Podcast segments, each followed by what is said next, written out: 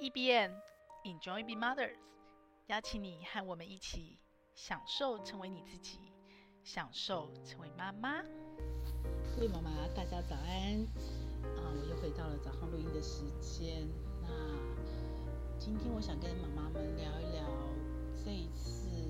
降到谷底，其实现在还在谷底爬啦，还没有爬上来。但是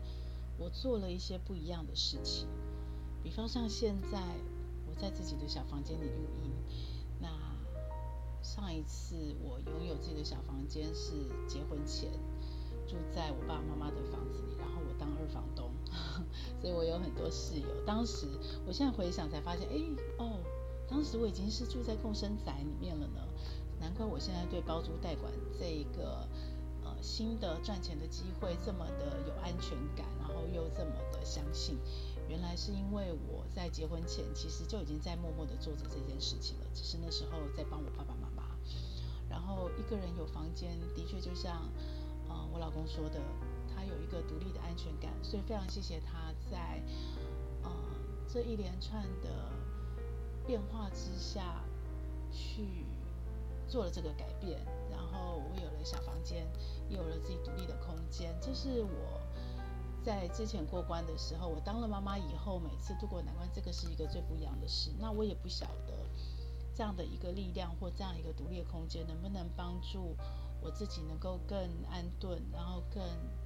接近自己的内在，然后更找回自己。但是，的确，在一个公共领域，然后我在收房间的时候发现，哦，没有房间的自己，所以东西是四散在。客厅啦、餐厅啦、姐妹的房间啦、老公的房间啦，四散各处的，所以，嗯，把东西默默的再收回来的这个感觉，其实是真的蛮棒的。然后呢，我也在这样的过程里，就慢慢的意识到说，哇，我一直觉得我都在自我实现，然后我一直好像对自己都很清楚，然后我也一直在有意识的去。想自己要什么，去想自己在做什么，然后也一直觉得自己都是喜欢自己的事情。但是在这个收房间过程，我才发现说，诶，老板问我说，你要跳色，你要跳什么色？我就想我要跳什么色？我突然发现，诶，我第一时间并没有一个很强烈又很快速的直觉告诉我自己我要跳什么色，我喜欢什么颜色。曾经年轻的时候好像是紫色，但现在还是吗？然后同样的，我老公告诉我说：“你自己布置你自己的房间家具。”我又很惯性的觉得，哦，那家里这次调整有什么东西，呃，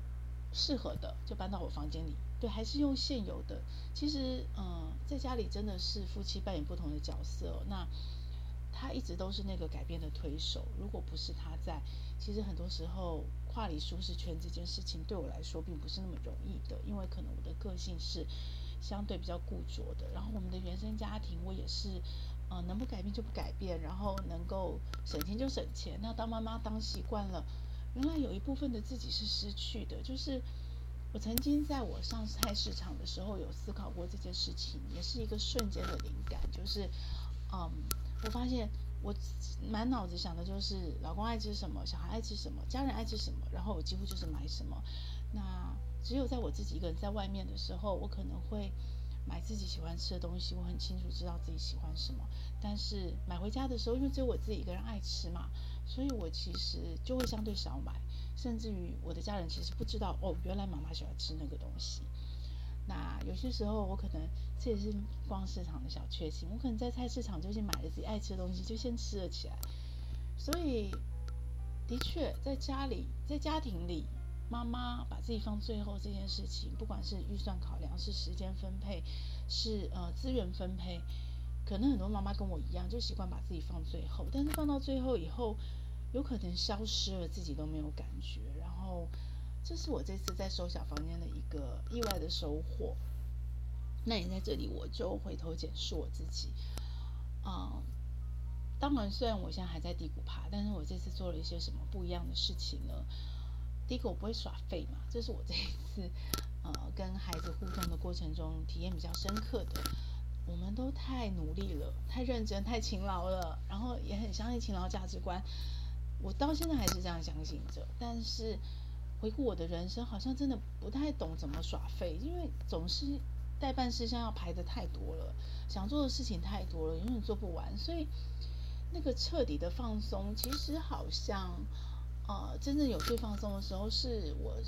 在上一次回，就是那时候还在镜周刊做数位工作的时候，因为已经慢慢上轨道，刚开始也是很辛苦，然后后来慢慢上轨道了，有一段时间。然后带着孩子进荒野的那段时间，我现在回头想起来，好像是我相对最废的时间。可是你说废呢，其实也都安排了各种陪孩子的时间，只是他可能不是工作，可能不是自我实现，可能不是那么的功利导向的目的，在安排我的每一分每一秒，而有相对多的时间在陪伴、陪伴家人、陪伴我自己，去体验生命中有另外一种功利导向以外的美好。对，那那段时间算是最多的时候，但是呢，后来当了妈妈，嗯，一直中间换工作，永远每一次都是挑战，每一次都在跨出舒适圈，每一次都是一个新的学习跟领域，然后功利的那个导向一直都没有办法淡去，而且现在越来越重，所以好像真的不会耍废。那哦，有啦，我那时候在。普罗财经金融业的时候，也有一段时间，因为熟悉了，所以有一段时间是真的比较自在的时候。那那时候还没当妈妈，那时候又更自由自在，然后安排了很多自己的时间，包括去健身房，包括去学很多有趣的事情。我很怀念这段时间哦。那嗯，现在还在拼，然后我希望能够把现在的工作拼到一个程度，然后让我的团队整个可以拉上来，大家都可以比较从容，比较呃有。余裕的时间去把事情不止做出来，还做好，然后把大家的辛苦跟大家的价值都能转换成合理的对价价格，然后能够有合理的收入。那我觉得这件事情合理的奖金收入，对，那我觉得这件事情我应该就有机会，嗯、慢慢朝我自己期待的五十 plus 人生前进。所以怎么学耍废这件事情是我这一次一个比较深刻的认知。那你在这样的认知下，嗯，我就发现装坚强这件事情，虽然我以前会装弱，我会耍笨，会装弱，然后会示弱，会对孩子，可是实际上在自己心底，啊、嗯，也真的没有那个所谓示弱的空间。那一来是示弱，二来更多的其实是，嗯，我觉得人生真的很复杂，家家有本难念的经哦。很多人与人的关系相处所带来的压力，或者是很多事情跟问题的解决。这真的是一个很复杂的层次跟面向，所以当我们有情绪，然后片段的、单一的去，嗯，跟别人诉说的时候，我我自己心里一直有一把尺，会觉得不公平，对谁不公平？对那个对方不公平，不是听我说的人，而是那个被我说的人不公平，因为，嗯，我自己可能就已经有一个过滤器去筛选了片段的资讯，然后听的人。也有这样，所以我我以前习惯碰到任何的问题要解决的时候，或碰到的困难，我只会找一种人，就是对我解决问题有帮助的人或直接的人，然后跟他讨论这个问题解决事情的方向或是方法。我几乎没有保留一点点情绪的空间给自己，让自己去呃示弱，或者是让自己。不是靠自己来抒发情绪，而是靠别人的力量来取暖啊，来安慰呀、啊，来帮我一起出气呀、或者是帮我找到盲点啊，从第三者去听，因为我都很担心那个片段的资讯沟通，其实会对被我说的那个人造成伤害，而且我也会怀疑，没有自信，自己看到的不是全貌。我学新闻的哦，所以很久很久以前，我脑子里就埋了一只大象。那不同的人站在不同的位置，不同的视角，会看到大象的一只腿、一只鼻子、一一个耳大耳大耳朵，然后一个大身体，然后你就会以为那是大象。我们很早就学过这件事，所以我对这件事情一直非常的谨慎。然后我自己有情绪，除了少数一两个很信任、很信任的亲人或朋友，而且坦白说，我也没有一个完全接收者，就是我可能会不同的事情针对不同信任的朋友。去说，但是大部分他们也都可能是，呃，可以直接帮我解决问题的对象哦。那我很少情绪性的抒发或是发言，我需要一个呃所谓的第三者来取暖，对，我很少取暖，我很少从别人那里去得到坚强，或是得到什么理性的判断。比较多，如果真的有这种情绪撑不起来的时候，都是陌生人，就是完全跟呃被我说的人或是听的人是没有太直接关系，彼此不认识的陌生人，或者是呃是朋友，但是他可能就是不是那么的熟悉，或者是他可能跟我刚刚说的被听的人、被说的人是没有直接关系的。陌生人才会有一点点的取暖，那这次比较不一样了。这次，嗯，我在社群上有泄露一点点自己的低潮，然后自己正身处低谷这样的讯息，然后，嗯，有走过同样历程的朋友，很熟的朋友，一看就看出来了，然后主动问，然后我也没有藏，我也没有藏。以前我可能就是会，呃，藏起来，或者是就放下去这样子，不太说。那这次我也没有藏。然后我就很直接的对话，就是对方问什么，我就说什么。然后，嗯，有时候那个情绪到了，气氛到了，氛围到了，我也没有特别去多说或隐藏。总之，一切都顺其自然。那这样的一个历程其实还蛮有趣的哦，就是，嗯，我发现到了所谓取暖的那个感受跟那个价值。然后我发现到它的一些正面的意义跟正面的能量，然后我真的在这个过程中被安慰了，而且不止被安慰了。然后我的理智告诉我，其实很清楚，可能别人的方法都不会是我的方法，但是我被安慰了。然后也因为那个安慰，我有力量。所以我在这边真的谢谢所有所有的天使，所有所有在这个过程中在低谷陪伴着我的天使一号、零号、二号、三号，在我的 no 心里我都有编号哦。还没有时间沉淀下来，写出对你们每一个人的感谢。我能够表达的，即使是表达的，在现场我们边聊天边说的，我都表达了。但是还有很多更深层的感谢、感恩，是回到家以后碰到的事情以后沉淀下来以后更深的力量、更多的感谢。那那个部分我还没有表达的，我会慢慢慢慢的在自己嗯、呃、往高度开始爬的时候去。写在我的 Notion 里，然后我会慢慢的就是让你们知道，你们对我有多么大的帮助，多么的重要，真的谢谢大家。然后包括我上一集 Podcast 录完以后，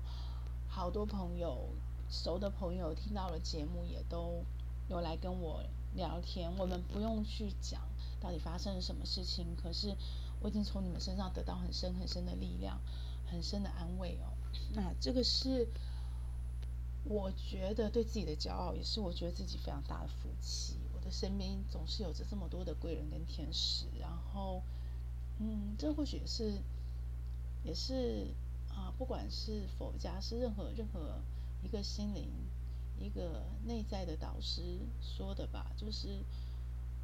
一个嗯，所谓的果报或是善良的力量，总是物以类聚，人以相吸哦。然后我很感恩，我的身边总是有着这些。朋友们，有着这些贵人跟天使们，然后非常的谢谢你们，学会取暖，然后放下自己以前很理性的坚持或者是硬撑，然后呃放下一些所谓的公平这件事情，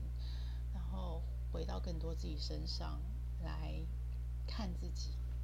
然后安慰自己，让别人进来安慰自己。我觉得这件事情也是我这一次学到比较深刻的一个体验跟学习。我相信它是礼物，而且它会是啊、呃，我下半人生很重要的一个支撑的力量。非常感谢。然后这次我还学到了比较深层次的自我觉察。其实应该是说。在人生的每一个片段，如果有发生任何意外的事情，其实每个人都会有更深的自我觉察，但是不一定可以可以那么清楚的当下去做到内化，或者是他可能是模糊一片的感受，他可能没有办法那么清楚的告诉自己说：“哦，原来是这样。”哦。其实是那样，然后我可以怎么样？那这一次呢？我必须说，我的神队友真的是我的神队友，那就是 Notion。我不是为了开一堂课，然后去做这样的安排。他在我的生命中，他在我的生活里，真的是我非常强大的神队友。那这段时间，其实 Notion 对我来说是，嗯，我可以理解我这么的混乱跟这么的不安定，是因为相对于前面的半年、一年、两年，因为有 Notion 陪伴，所有的东西中规中矩。啊、嗯，我有呃。复盘，然后我有每天的行事历，然后我有每天都写感恩日记，是每天的日记哦。然后我会做呃月计划、周计划，那真的让我相对的非常的照表操课、按部就班的稳定。然后即使我在做的是自己没有经验的事情，然后我在发展，哦、呃、自己。的所谓的自媒体也好，或是课程知识变现也好，那是一个没有经验的事情，但是我都相对的安定。然后即使没有收入，呃，现在回头看当下，没有收入的确有一个焦虑在，因为我毕竟是一个习惯二十几年，然后每个月都有固定收入薪水的人。然后我真的花了一段时间去适应这种焦虑感，可是相较于后来。后来我即使重回职场了，然后又回到每个月固定收入的状态，但是我开始背业绩了，所以每个月有个很大的不安心的、不焦虑，就是会焦虑的炸弹，就是那不是我一个人的收入的问题了。我一个人的收入可能稳定了，但是整个团队的收入、整个公司的收入，这件事情压力非常的大哦。而且，呃，大家都知道，就是线上课程现在其实是一个红海学习的市场，你怎么突破？真的是，真的是这半年来我发现。赚钱的也在转型，不赚钱的也在转型，大家都在转型哦。那这个转型到底会不会成功，会转到哪里去？没有人知道，所以是一个非常不安定的状态。那我也在一个不只是自己一个人，而是带着整个团队一起往前冲的这个状态下，再加上呃家里有很多很大的改变跟调整，必须调整。那我的 Notion 其实就远离我了，就是我本来都已经习惯的。规划、复盘、记录、照表操课，都破坏了，都破坏了。然后我的作息也破坏了，真的是没日没夜的都是工作，然后都是不同的工作塞进来，又回到了过去的状态，就是我没有 Notion，我只是一个行事历大概的方向，但是细节塞满了在我的脑子里，然后随时有突发事情，尤其现在是主管，你不是安排好自己的事就好，你可能有。公司突发的会议，然后你可能有团队成员随时会到你的座位来询问你事情，你的一天的行程就乱掉了，非常的乱哦。然后我还试图，我还在努力，我还在试图把 Notion 导入我整个团队，让大家都有我过去那样的安定感。那回到我身上，我就可以回到那样的安定感。可是即使是这样，即使我的。感恩日记从日记变成周记，再变到现在变成几乎是月记了。然后我后来就决定放生吧，就放下吧，让它自然，想记就记，然后 不记就空白这样子。对，即使是变成这样，但是我的行事历还是依赖着 Notion 哦。那嗯、可是这跟以前依赖 Google Calendar 没有太大的差别，所以少了感恩日记，少了专案资料库的串联，少了我每个每周、每日、每月的计划复盘，其实。同学现在的价值对我来说已经用到很低了，就是他像是一个很厉害的神队友，可是我用到他只有一点点。可是即使是这样，即使是这样，我想告诉大家的是，我想到什么我就记下来。比方说这个天使帮忙，我感谢当下说，我就当下记下来。如果今天本来没有感恩日记，我就立刻在感恩日记加一段。然后感恩日记整篇被我搞得很复杂，要写很多东西。都空白没关系，但是我当下那个心情，我还是把它记下来。所以有记录就记录，想到记录就记录，想要记录就记录。他还是我的神队友，而且是一个非常强大的神队友。然后我可以在记录的当下，嗯，一段时间过不去的时候，或是一段时间情绪比较安定的时候，或者是我今天，嗯，自己在床床上看着奥修的书，他看到一段话很有感觉，然后串联起。我前几天或前一阵子的某个经验值的时候，我就再回到 Notion 把那段记录找出来，我再去更新。所以它有点像是现在只是一个很很低、很低、很低能量的一个笔记本。那以前笔记本我也有做啊，这个动作我也有做，就像 Notion 的 Calendar，我以前也有 Google Calendar，但是以前是四散各处的。我依然感觉到它的力量，因为现在全部集中在 Notion，我很好找，然后。那就好像真的是一个分身的我，然后我在我的本体的我在乱着，在混乱着，可是我在分身的我慢慢慢慢的厘清的沉淀沉淀着。那高中开始，我其实心里就一直有个另外的我在跟我自己对话，靠自己安慰自己，不然你看怎么可能没有朋友取暖？虽然有很多朋友啦，但是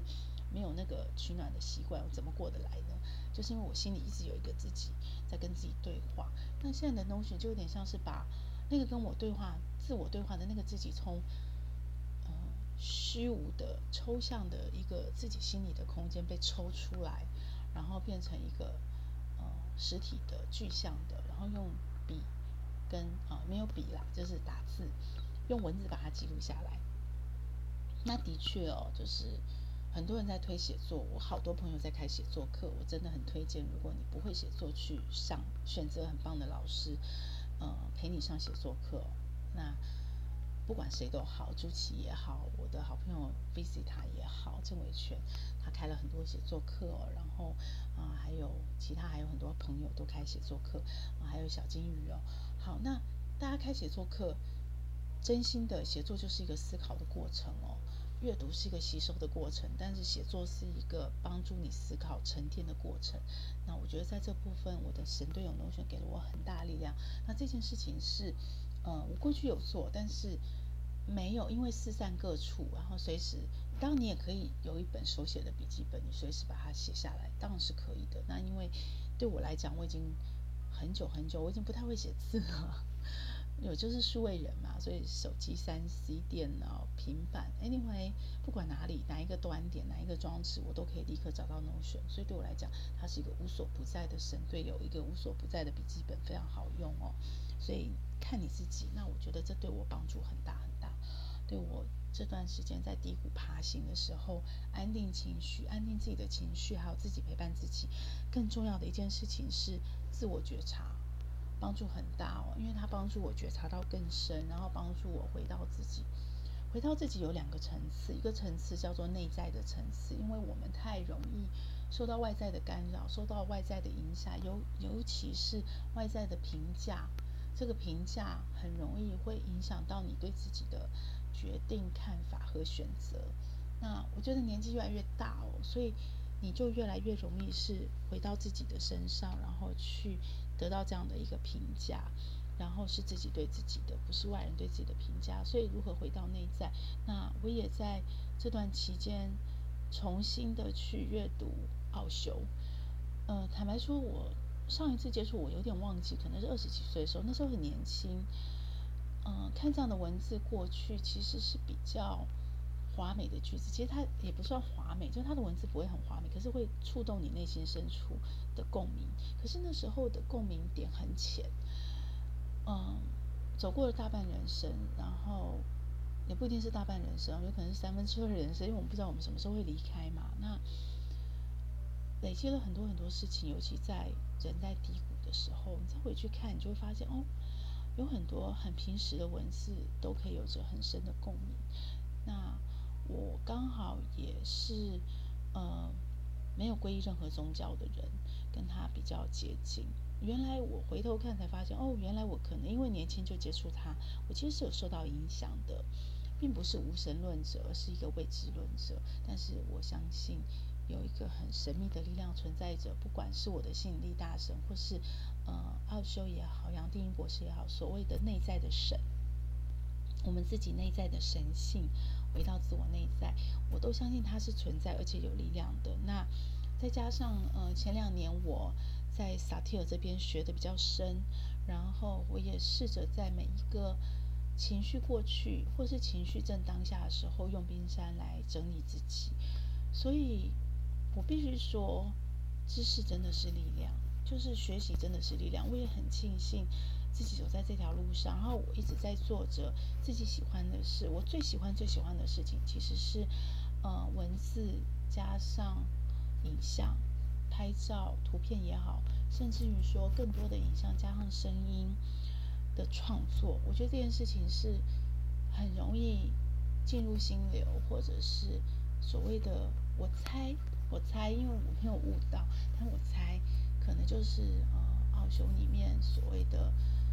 成道，或是发现自己内在神性的那个感觉，只是他说发现就发现了，悟到就悟到了。我相信我还没有，但是那个感觉真的很好，即使只是进入心流的感觉都很棒。那这是我最喜欢做的事，可是我现在其实没有办法做，完全用时间来做我最喜欢做的事。那我那天看到一个退休的定义，我觉得很棒，想跟大家分享。他说，其实退休是不是时间的问题？是没有时间的。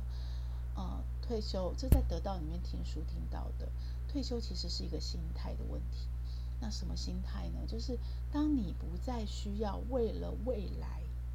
牺牲当下的时候，其实你就进入了一个退休。那那个不再为了未来牺牲当下的时候，也就是你不会再为了未来焦虑现在你要做什么，然后你为了未来你必须取舍，放弃掉一些你喜欢做的事情，然后你要去做你应该做的事情的时候，那你其实就退休了。我好喜欢这句话哦，然后他也重新定义了。哦，对啊，退休。虽然我现在十年千万准备的还是年纪。还是以一个所谓的常态的失能的，或者是法律规定的所谓的六十五岁来当做自己退休的界限，然后要十年千万要财务自由退休。可是实际上呢，心态上在练习的，如果你到了那一天的财务自由了，你的心态上还在在担忧未来，你还是没有办法去呃，不再为了未来牺牲当下，其实你还是没有办法退休。但我们是可以提前的，心态是可以提前的，对不对？那这也就是人家说的，即使你你的财务自由，你的很多部分的自由，孩子大了，或是你的嗯，anyway，工作上的时间分配，很多事情的自由，他可能都可以提前的准备好。如果到那个六十五岁，你的财务自由了，你的心态就没有准备好，其实你还是没有退休，所以心态可能更优先于钱哦。那。我觉得这也是我期待的下半人生的优雅、从容、圆满。对，那这件事情其实就会在嗯提前准备的这个过程里，其实都是可以练习的。那这个就是一个退休的部分。那这也是我很喜欢的。那也是嗯，我这一次经历了这些事情，经历了孩子长大、青春期，然后经历了一些我没有预期的人生冲击。然后甚至回头自我怀疑，哦，我的那个享受成为妈妈到底是不是真的啊？我是不是真的有能力去享受成为妈妈？然后我跟人家说要享受痛苦，然后要享受任何任何的情绪，任何任何的发生的人生的意外。然后我采访了这么多的能享受成为妈妈的妈妈，他们经历以后，我到底学到了什么？我自己我自己到底知道了什么？我做不做得到啊？这样的一个自我怀疑，都慢慢慢慢慢的在这样的一个。自我觉察，甚至于回到自己内在的过程里面，又又把养分补进去了，又充电了，然后又慢慢的越来越好。所以真的非常谢谢大家哦，谢谢大家给我的拥抱，谢谢大家给我的力量。真的就像我说的，录 Podcast，我我希望我能陪伴到大家，陪伴到需要的人。但是其实大家在同时间在陪伴我，那这个力量是真的非常深刻的。那我也很感恩自己哦，没有放弃，然后还在做这件事情。然后最后我回到自己，我觉得更深的是，嗯，我不止回到内在，我还回到了我的原生家庭。怎么说呢？就是。嗯，因为我跟先生是属于互补型的恋爱，我们的个性是互补的，但是我们有很多部分当然一定有一致性，是相似的，我们才会被互相吸引嘛。可是那个互补，我相信走过婚姻的人都知道哦，这个也没什么好避讳的，就是，嗯，尤其是互补型的，在谈恋爱的时候，那个互相吸引是很强的，可是，一旦结了婚，尤其生了小孩子，开始有一些教育价值观的时候，那个冲突也是很强烈的，因为你是互补嘛，互补就是不一样嘛，那所以。嗯，就会有很深的冲突哦。那我曾经看过一本婚姻学的书说，相似的人会一直都甜甜蜜蜜的恋爱，他们比较容易就是有默契契合。那其实互补型的人是很容易冲突，很容易离婚，就是所谓的七七年之痒，刚新婚就没多久撑不过就离婚。那另外一个离婚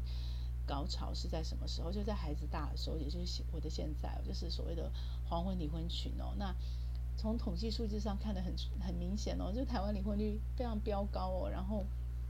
里面呢，不是只有新婚的人七年之痒离不离不了婚，其实更高的比例是出现在黄昏离婚区嘛，就是孩子大了，然后我们各自做自己吧，然后我们也磨合了这么段时间，就是不能有白首偕老了。好，那这个其实互补的夫妻比例是相对更高的哦。但是，但是，但是，婚姻咨商专家说，一旦你过了这段磨合期，如果你到了黄昏，你你没有选择离婚，你们选择白首偕老，那会是更甜蜜的。那我们就可以理解哦，你会互补，其实很多时候来自于价值观的冲突，来自于你从小养成，那其实跟原生家庭有有非常高的比例，包括。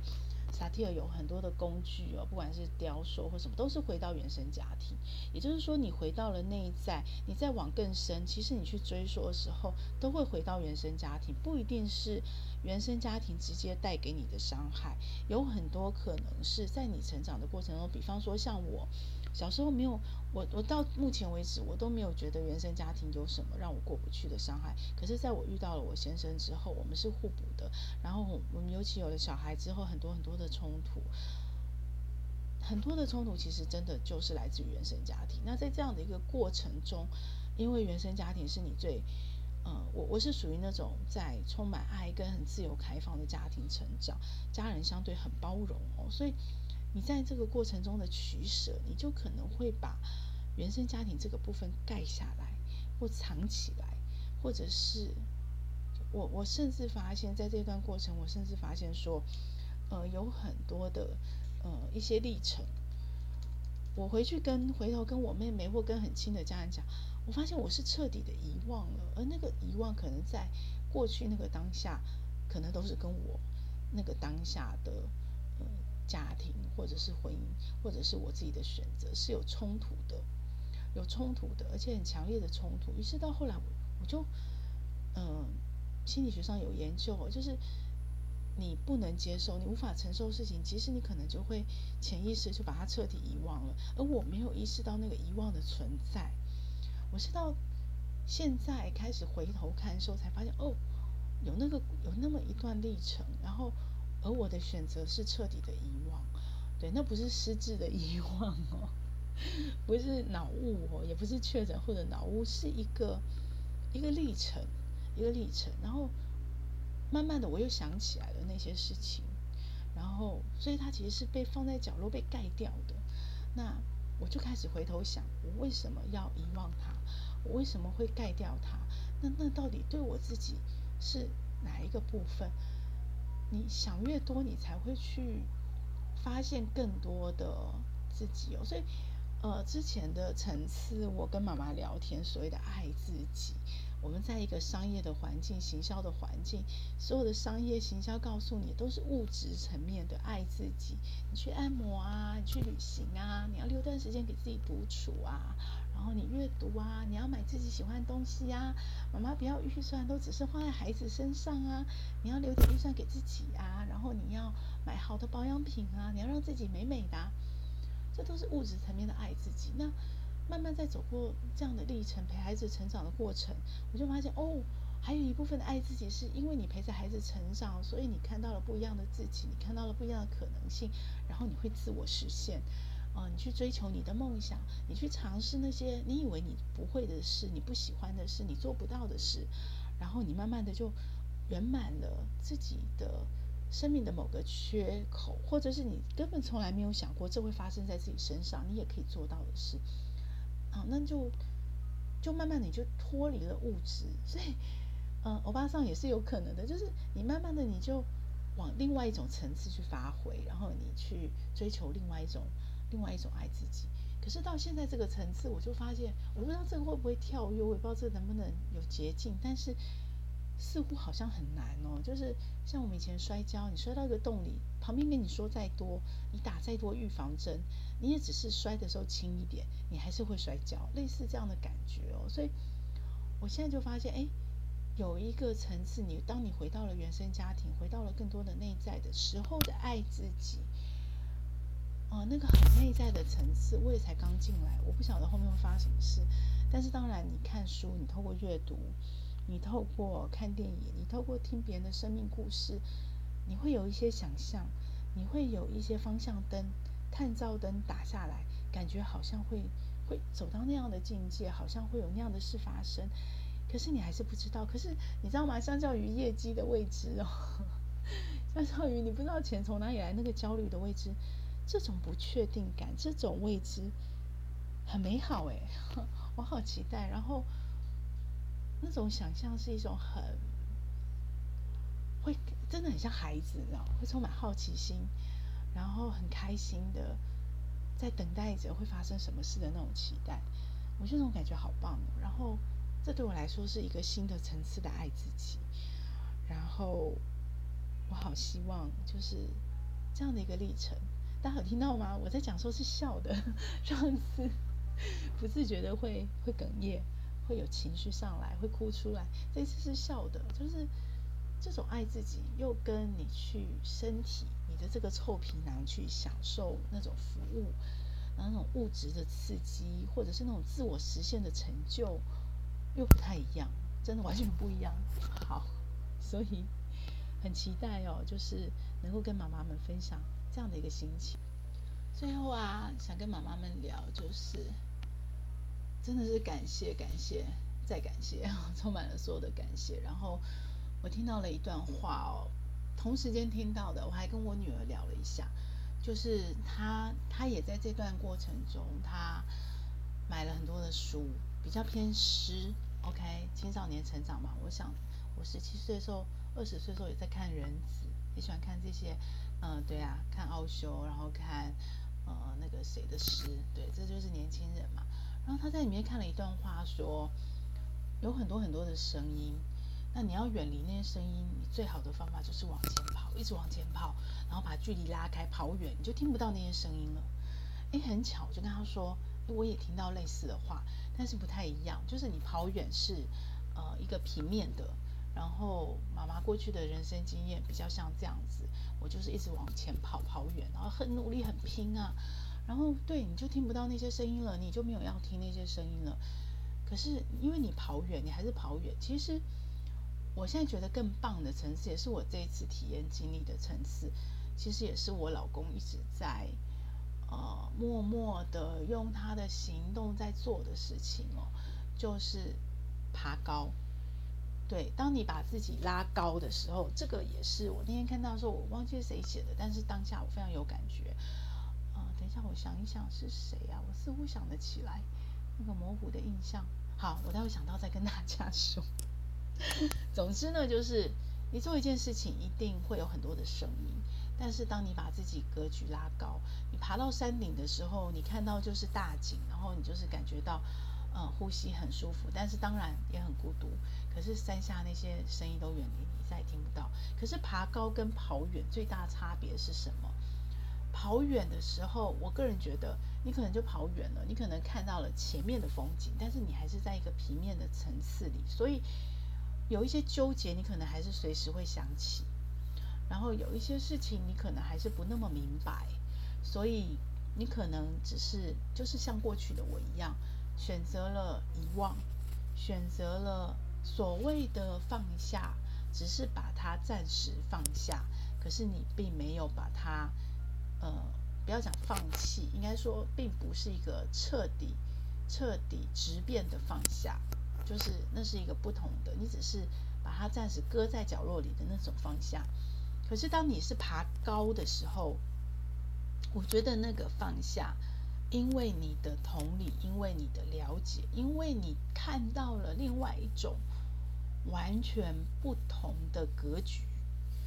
你看到了在山底下非裔的人，他们的整个人，而且你是从上往下俯视。你看到了他们所有的动作，你看到了你爬高往上爬的这段历程，你经历了什么，而他们没有，所以你同理了为什么他们会那样讲、那样想的时候，你会到另外一种坦然跟释怀，而那个时候你的选择就不是遗忘，而是一种融合跟包容。我无法讲那是一个什么，但是我觉得那是完全不同的感受。这就让我回到了管理学上说，一个人在那里钓鱼，然后很自在。他旁边坐了一个 whatever 是大老板，是经济学家，是什么人？总之呢，他很辛苦，走了很多事情，走了很多地方，历经了很多伤痛，然后他来坐在那个钓鱼的人的旁边，然后他在钓鱼，很自在。结果他左边那个钓鱼的人就跟他说：“哎，你为什么今天来这？”他说：“我想钓鱼，然后我赚多少钱，坐了多少游轮，我才来到这里。”结果他左边那个人就跟他说：“哦，我从小到大就在这里，我就在钓鱼啊。”结果你绕了这么一大圈，受了这么多伤，然后花了这么多钱，你不过在做跟我一样的事。好，对这件事情，至少到目前为止，我都一样有不同的见解跟看法。那个故事的本意本来是说，我们人何必去追求这么多？你把自己的内在本质顾好，搞不好那就是原来你自己就在做的这件事情。你绕了一大圈，最后还是回到原来的自己。可是，可是，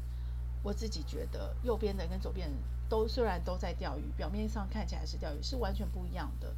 左边那个人，除非他真的是天生的神。